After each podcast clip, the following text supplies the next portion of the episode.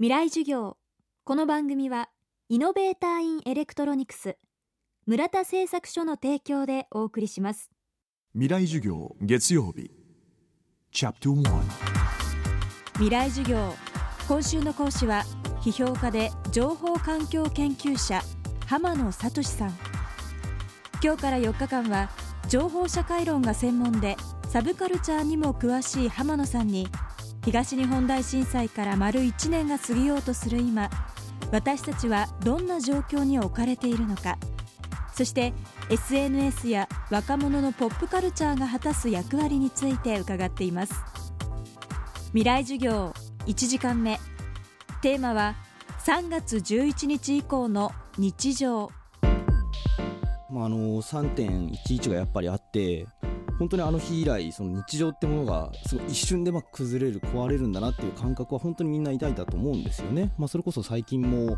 あの首都直下型地震が来る確率が何十パーセントだみたいなニュースが流れたりそれこそまたいつ放射能が漏れが起きるかわからないみたいな状況があってそれまでは普通に送っていた日常っていうのがいつ壊れるかわからないっていう感じはすごく強くみんな抱いたと思うんですよ。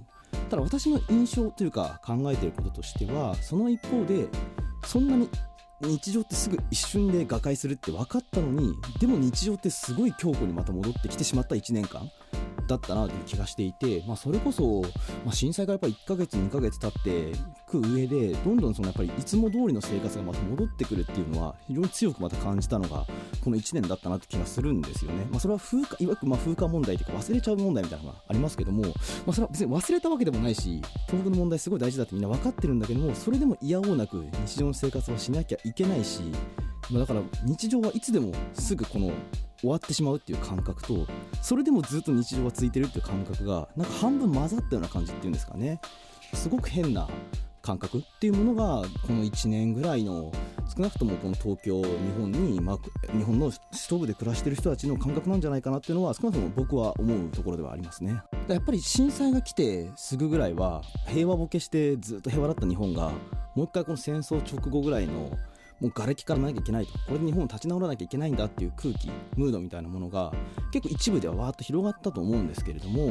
まあ、少なくともやっぱりむしろこの1年間明らかになってきたことは結局震災が起きてもどうやら日本の政治は大して変わりもしないし日常のロジックっていうかみたいなものが強固に戻ってきてるんじゃないか、まあ、ちょっと感覚印象論的な話になっちゃいますけども。でそれはやっぱり一つ大きいのは地震ってその自然の現象ですし勝手にやってきちゃうのでなんか敵がいるわけじゃない明確な。